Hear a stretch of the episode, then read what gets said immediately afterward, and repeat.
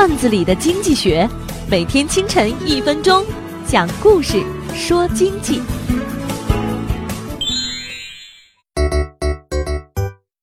一个二货朋友很爱玩游戏，为此他能想出很多办法。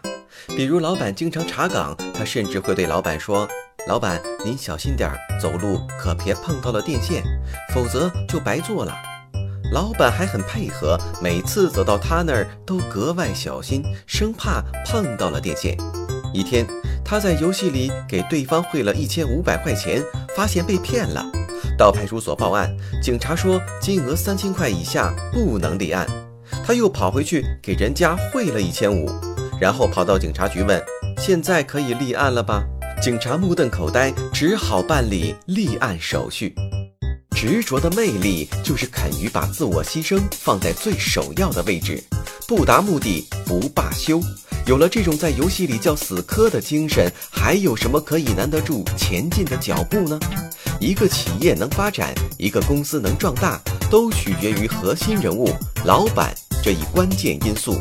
执着是一种精神，也是一种文化。让员工理解执着的文化，不但可以提高忠诚度，还能在公司患难之际展现其惊人的应急能力。本栏目由财经榜中榜之路上说头条与上升微电台联合制作。我低头走过一路山岗，远冲向沉沦已久的沧桑。